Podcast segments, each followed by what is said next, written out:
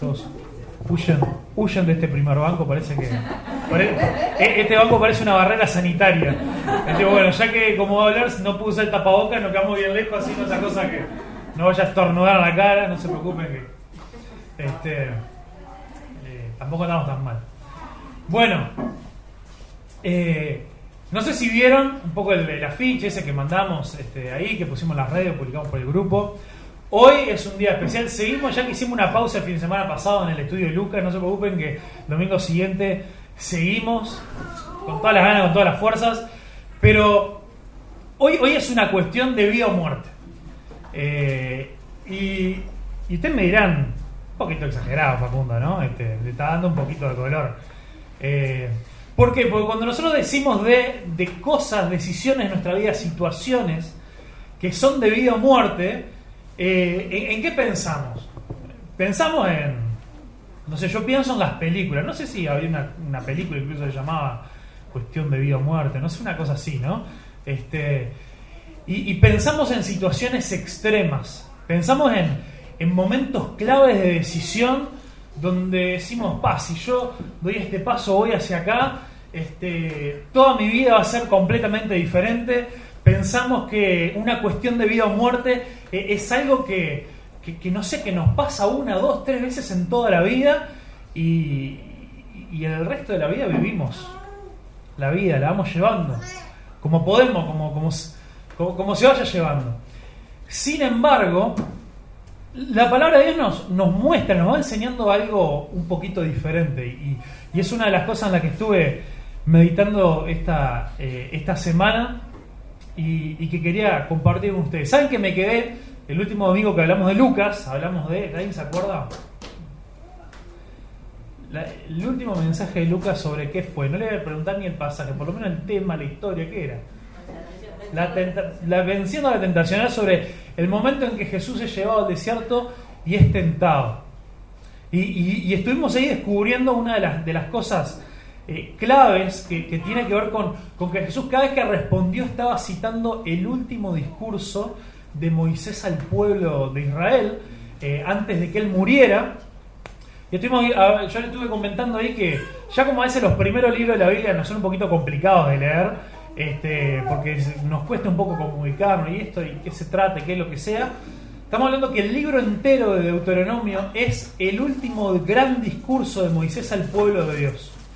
Eh, si nosotros recordamos un poquito la historia, eh, muy brevemente, el pueblo de Israel sale liberado por Dios de Egipto después de 400 años de esclavitud. Dios le dice, yo los voy a sacar, voy a usar a Moisés para sacarlos, para llevarlos al desierto y del desierto van directo a la tierra prometida, un lugar que yo les preparé, ustedes pueden entrar, van a conquistar, ahí se van a establecer y va a estar todo espectacular, ahí van a poder vivir bien, yo los voy a bendecir, las- les va a ir bien en la vida. Van a tener una buena vida ahí si ustedes me siguen, si ustedes me obedecen. ¿Qué pasa?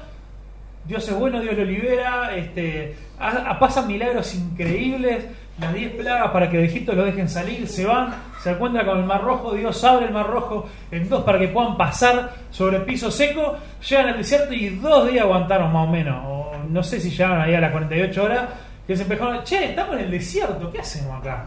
Este, en, Egipto estábamos mejor y se empiezan a quejar, ya ahí arrancamos mal llegan al borde ahí de la, tierra prometida y, dicen, che, está bien, Dios nos dijo que Él nos iba a, dar todo esto para conquistar, que Él iba a estar con nosotros, que Él nos iba a ayudar, como ya lo viene haciendo, pero la verdad que eh, no- da un poquito de cosita. Y si mandamos unos espías, por lo menos que vayan a ver primero cómo es la cosa, si va a estar difícil, si va a estar más o menos. Mandan a los espías, a dos espías, y 10 de los 12 vienen con un miedo bárbaro, diciendo, no, no, no, esto, esto es demasiado, no vamos a poder. Constantemente una, una falta de, de fe increíble, siendo que ellos mismos habían vivido unos milagros y unas cosas impresionantes de parte de Dios para ellos, para su vida.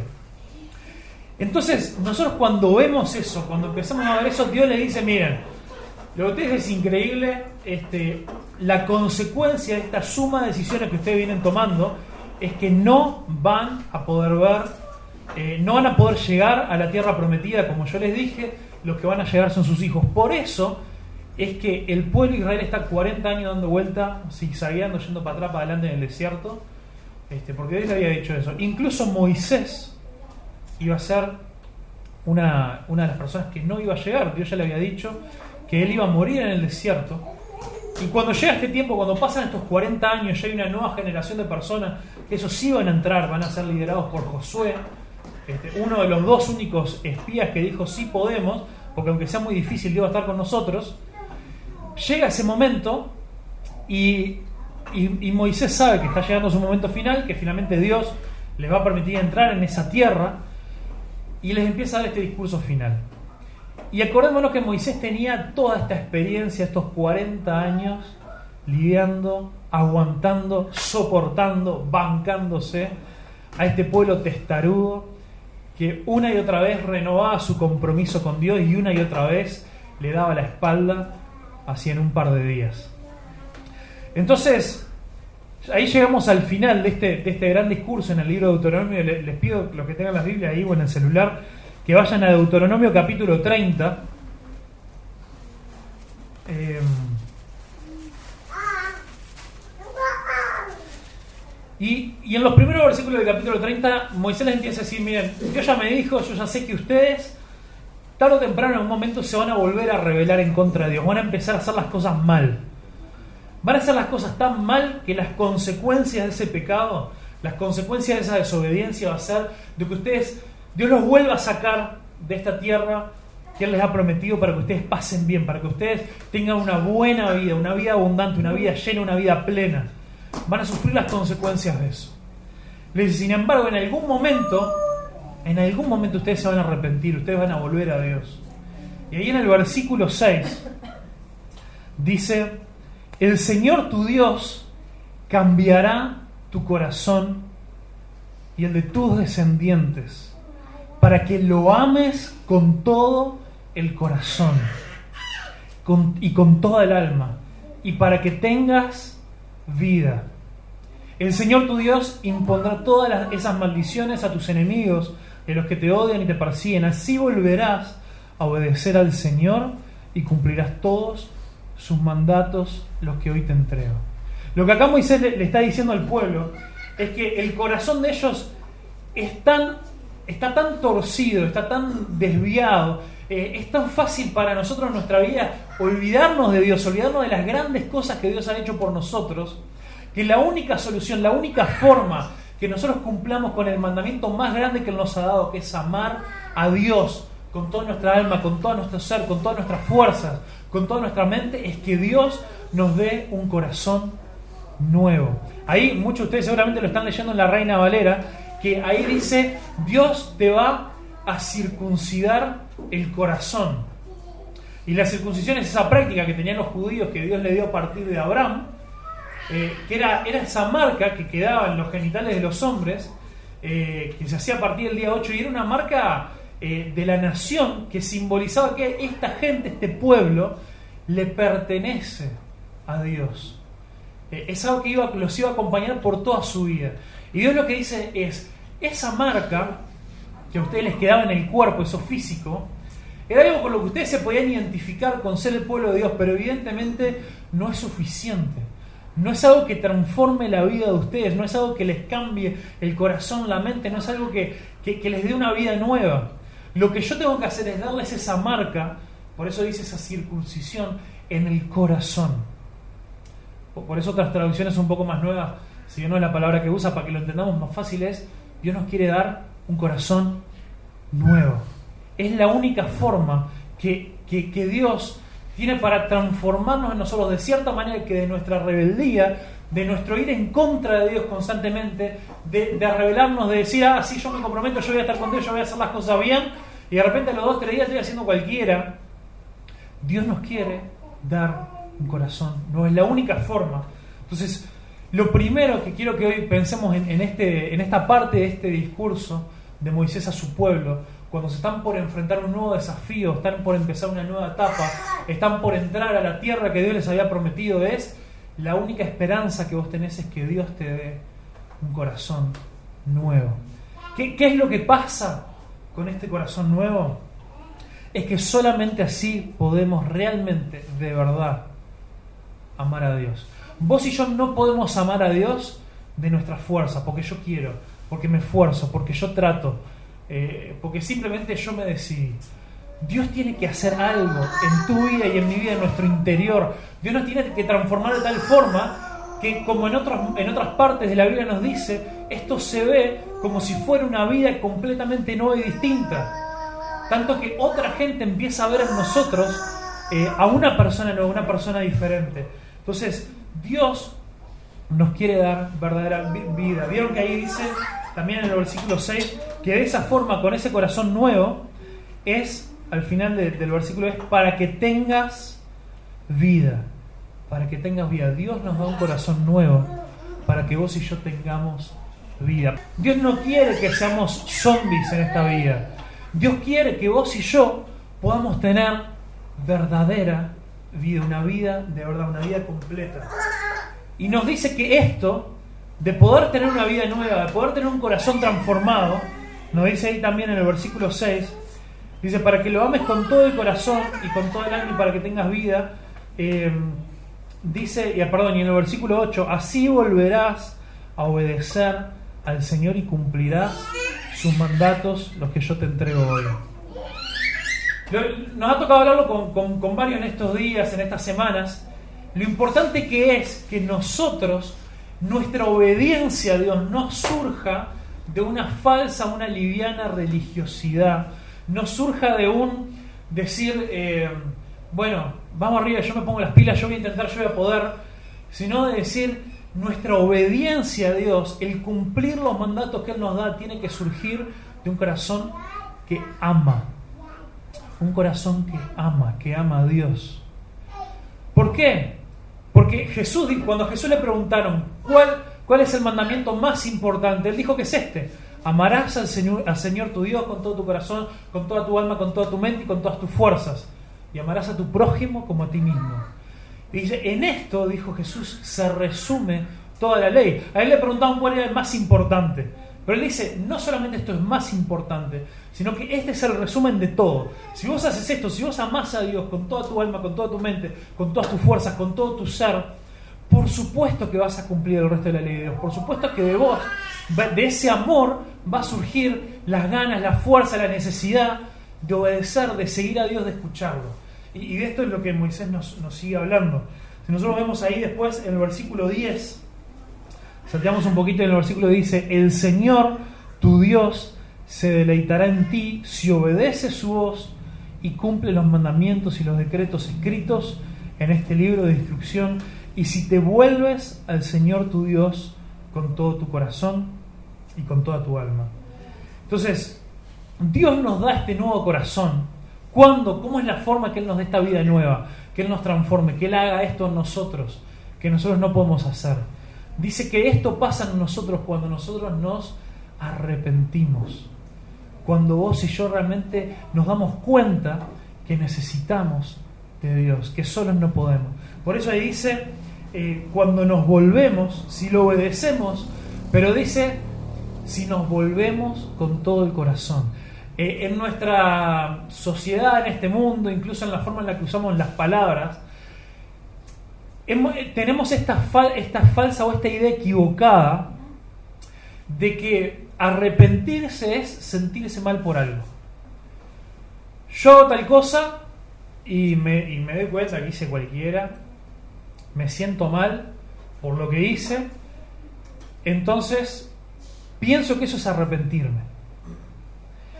O, peor a veces nos pasa es, vengo haciendo cualquier cosa con mi vida y me siento mal cuando de repente pum, me descubren. Entonces pensamos que eso es el arrepentimiento. Sin embargo, el arrepentimiento que Dios quiere, o en realidad el único tipo de, verdadero arrepentimiento, es, es volvernos. Es volvernos a Dios. A él dice que nuestra vida alejada de Dios, el pecado de la desobediencia es caminar en una dirección diametralmente opuesta a Dios. Es decir, a mí no me importa. Y no lo decimos así, pero lo vivimos así con, con nuestras actitudes, con nuestra forma de hacer las cosas. Y, yo digo, ¿sabes qué? Yo voy a hacer lo que quiera, lo que se me cante la regalada gana. Y, a nadie se lo decimos así, decimos, no, sí, estamos bien, acabamos, lo vamos llevando, vamos viendo ahí, este, con la ayuda del Señor, no sé qué, pero nosotros sabemos que en la práctica decidimos seguir haciendo lo que se nos cante. Y eso no es arrepentimiento. Ahí el arrepentimiento dice que es volverse a Dios. Nos, arrepentimos al, dice ahí, oír su voz, obedecerlo, seguir sus mandamientos, cumplir sus mandamientos. Y dice al volvernos a Él, volvernos a Dios con todo nuestro corazón y con toda nuestra alma. Volvernos es, yo me doy cuenta que mi vida va hacia este lado y Dios está atrás llamándome, diciéndome, esto te está llevando a la muerte, esto va a traer consecuencias. Las decisiones que vos día a día estás tomando, vos con esto estás eligiendo la muerte. Por eso estamos hablando de que esto es una cuestión de vida o muerte. Volvete, y no es decir, pa, no, la verdad que tenés razón, este, estoy equivocado, sí, no sé qué, tal, y seguimos así. No es, me giro y vuelvo para el otro lado y digo, Dios, agarrame, te necesito, dame ese nuevo corazón, yo necesito cambiar mi vida, necesito que vos cambies mi vida. Y, acá se da esta, e, estas dos verdades que, en la Biblia se juntan y, algunas personas piensan que, que, son medias contradictorias, pero en realidad es lo hermoso de que funcionan juntas. De que tanto importa y tan esencial es lo que Dios hace en mí que yo no puedo hacer, es darme esa nueva vida, es darme los deseos de hacer las cosas, eh, es esa nueva vida que yo no me la puedo dar a mí mismo y al mismo tiempo está la voluntad de que yo me paro firme y digo, eh, basta, yo tengo que hacer algo al respecto, voy a tomar esta decisión, me voy a volver a Dios y, lo voy a obedecer. Y, una cosa importante, eh, bueno, lo, lo dejo para un poquito después, avanzamos un poquito más, vamos al versículo 15, ahí en el capítulo 30, y acá llega este momento, acá llega lo que es la cuestión de vida o muerte, que es casi como se lo dice Moisés al pueblo. Le dice, ahora escucha. O si Moisés fuera uruguayo, escucha, macho, escucha una cosa. En este día te doy a elegir entre la vida y la muerte. Entonces le dice, escucha, esto es cuestión de vida o muerte, elegí. Eh, versículo 15. Escucha, este día te de elegir entre la vida y la muerte, entre la prosperidad y la calamidad. Pues hoy te ordeno que ames al Señor tu Dios y cumplas sus mandamientos, decretos y ordenanzas, andando en sus caminos. Si lo haces, vivirás y te multiplicarás. Y el Señor tu Dios te bendecirá a ti y también a la tierra donde estás a punto de entrar y que vas a poseer. Sin embargo, si tu corazón se aparta y niegas, y te niegas a escuchar, y si te dejas llevar y servir y rendir culto a otros dioses, entonces te advierto desde ya que sin duda serás destruido. No tendrás una buena y larga vida en la tierra que ocuparás al cruzar el Jordán. Entonces acá Moisés nos dice, escucha, esto es un tema de vida o muerte. Vos elegís, es tuya la decisión no, no solamente nos dice que esto es un tema de, de, la vida eterna, que nosotros la decisión, ese es otro de los grandes problemas. A veces solamente en las iglesias presentamos como nuestra decisión de seguir a Dios como un tema que tiene que ver con lo que va a pasar con nosotros cuando morimos, con nuestra eternidad. Eso es completamente cierto, es una parte fundamental. Por supuesto que Dios nos creó como seres eternos, que vamos a vivir para siempre e importa que nuestra relación con Dios esté bien y reconciliada para poder vivir una eternidad junto con Él. Pero la vida que Dios nos ofrece comienza exactamente en el momento que vos y yo nos encontramos con Dios. Dios a partir de ese entonces quiere que vos elijas la vida. Y yo ya arranqué, arranqué hablando de esto de que de que a veces pensamos que cuestiones de vida o muerte son momentos especiales, son momentos eh, únicos en la vida donde hay grandes decisiones que pueden llevarnos a la vida o la muerte. Sin embargo, es el, hecho de que nosotros elijamos a Dios, elijamos seguirlo, amarlo con todo nuestro corazón, eh, elijamos obedecer sus mandamientos, es una decisión que vos y yo tomamos constantemente, tomamos todos los días cuando nos levantamos, tomamos en cada decisión que tomamos. Siempre estamos, somos presentados con la opción de elegir la vida o la muerte. Y, esto es algo muy real. eh, esto, esto es algo, no solamente algo místico, decir, ah, no, porque si haces las cosas mal, Dios te va a castigar. Por supuesto que el pecado tiene sus consecuencias. Eh, por supuesto que, Dios nos va a juzgar por lo que hayamos hecho, pero, pero hay un tema muy claro de que también en esta vida que Dios nos ha dado, que Dios nos ha prestado, hay consecuencias muy reales, hay consecuencias muy eh, palpables de las decisiones que vos y yo tomamos. Eh, si yo, y, por eso es un tema que también es bueno que vos y yo entendamos, el tema de que los mandamientos de Dios no son caprichos de Él para nosotros. No es que justo, pa, no queda otro que justo el, único Dios que existe en todo el universo se le ocurrió hacer una lista de reglas que nosotros no quedan otra que seguir, porque si no, ah, no va a castigar, ay, qué feo. E, ese no es el Dios que vos y yo seguimos. E, ese no es el Dios que muestra la Biblia. No, no es un Dios que dice, ah, eh, la verdad que ando con ganas acá como de pensar cómo complicarle la vida a estos muchachos. Vamos a hacer un, vamos a hacer un montón de mandamientos para recontra complicárselas. No, los mandamientos de Dios son justamente nuestro camino hacia la vida.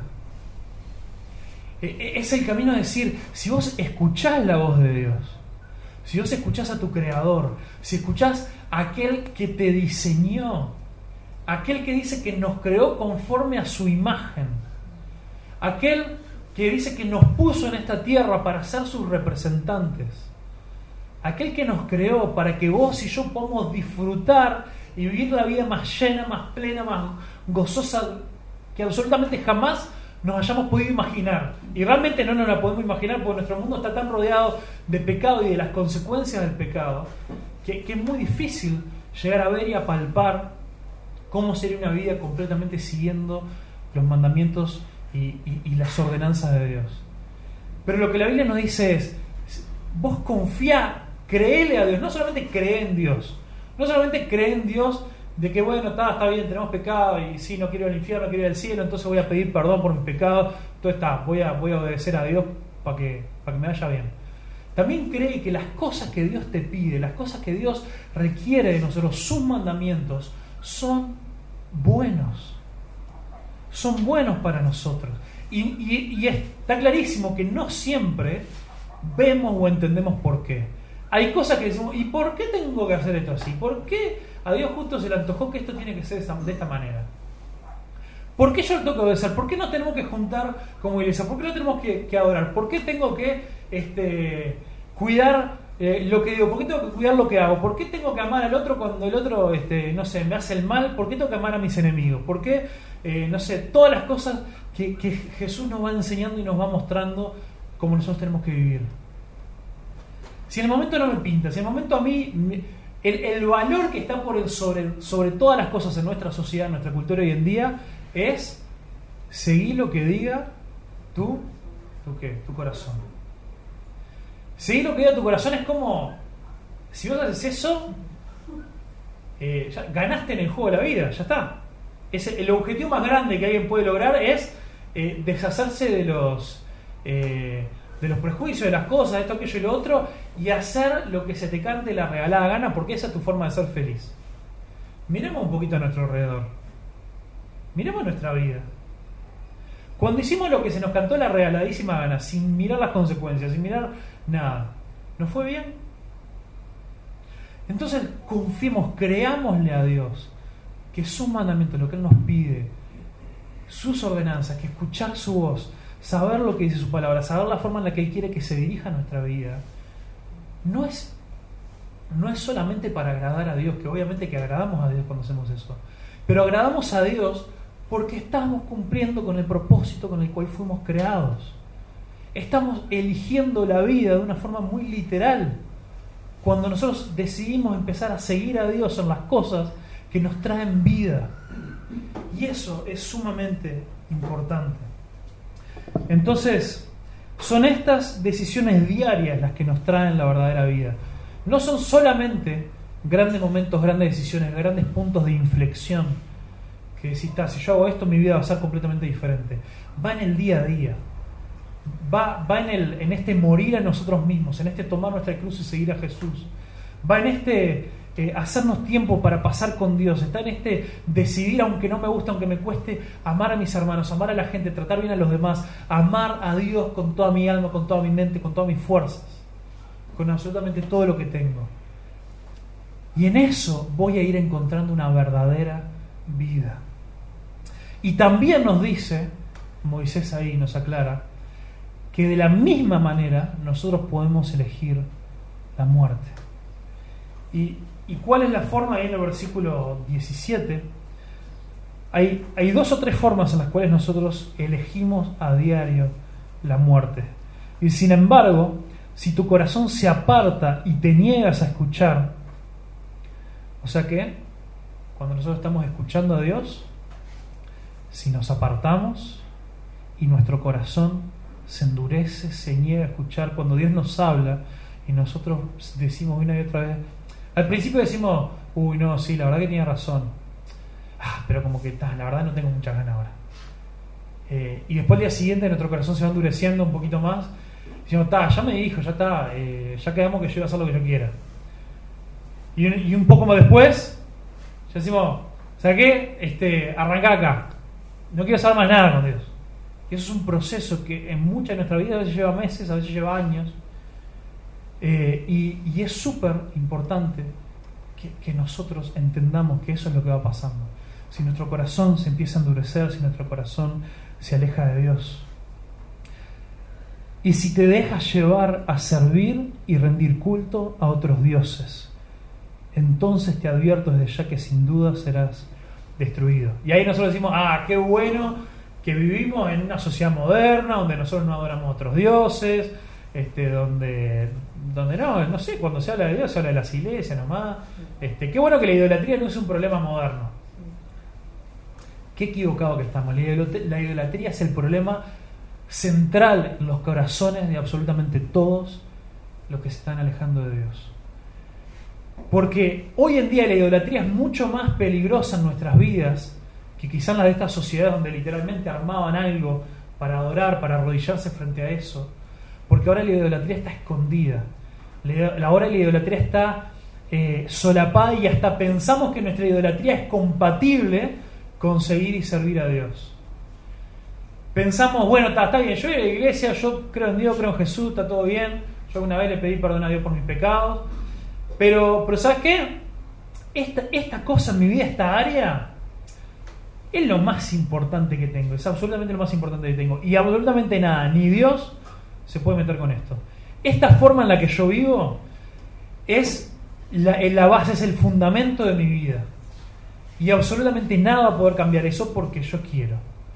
La idolatría, por definición, es poner absolutamente cualquier cosa por encima de Dios absolutamente cualquier cosa, una persona, poner un trabajo, poner eh, un hijo, en mi caso, que, tengo un hijo también chiquitito y todo, que lo adoro, que todo lo demás, cualquier cosa puede ser eh, cosas que hacemos, hasta nuestros hobbies, hay cosas que de verdad se pueden poner por encima de Dios.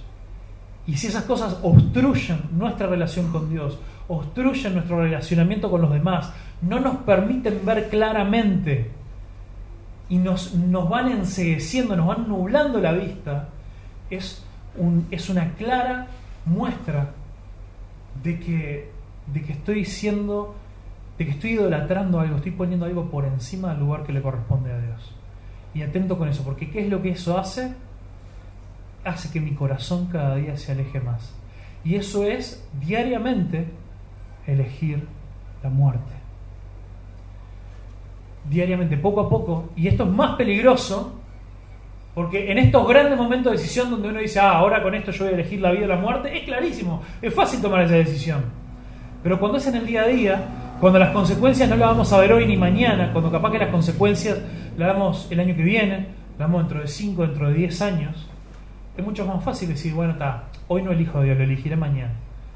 Como esta semana capaz que no, para la semana que viene elijo a Dios. Y así nuestro corazón se va alejando. Y, todo esto, y ya estamos redondeando ahí. Si, si vemos en, el libro de Juan, eh, capítulo 10, en Juan capítulo 10 está una de las frases más conocidas de, Jesús. Jesús está hablando, eh, él utilizó una parábola diciendo que Él es el buen pastor está hablando de su, de su pueblo, de su gente, como las ovejas, cómo Él las cuida, cómo Él entrega su vida por las ovejas. Y Él ahí en medio de eso, en Juan capítulo 10, versículo 10, dice, el propósito del ladrón es robar, matar y destruir. Llevarnos a la muerte, dirigirnos en este camino de muerte. Dice, pero mi propósito, o yo vine, yo he venido a la tierra para darles vida y darles vida plena y abundante, o para que tengan vida y la tengan en abundancia. Gente, está muy zarpado esto. Jesús dijo que Él vino justamente para poder darnos, en el contexto de este pasaje, Él dice que Él da su vida, Él murió para que vos y yo podamos recibir ese corazón nuevo de que nos hablaba Moisés, para que vos y yo podamos tener una vida y una vida de verdad. Cuando Jesús dice que Él vino a, a traernos vida, una vida abundante, la palabra que usa ahí, en este pasaje se usa la palabra vida mil veces, pero en griego es una palabra diferente, no es la vida de, de estar respirando, que el corazón esté latiendo, eh, ni siquiera se refiere eh, solamente a, esa vida eterna que, que, nosotros vamos a poder vivir para siempre con Dios. Se refiere a una vida plena, una vida abundante, una vida bien vivida, una vida llena, a una vida que uno tiene ganas de vivir. Esa es la vida que Dios quiere que nosotros vivamos a partir de ahora y sí para toda la eternidad. Pero Dios quiere darnos vida a partir de ahora, decidir seguir a Jesús, amarlo con todo nuestro corazón, con toda nuestra alma, con toda nuestra mente que aparte me faltó ya aclarar, si amar es un mandamiento, es porque está muy alejado de ser solamente algo que yo siento. Amar es algo que yo puedo decidir, aunque no lo sienta. Y cuando yo decido amar a Dios, a pesar de las circunstancias, a pesar de las cosas que haya a mi alrededor, a pesar de las tentaciones, a pesar de las cosas que yo quiera hacer, yo estoy eligiendo la vida. ¿Y qué dice Jesús? Yo vine para eso. Yo vine para poder facilitarte eso, para que eso sea posible.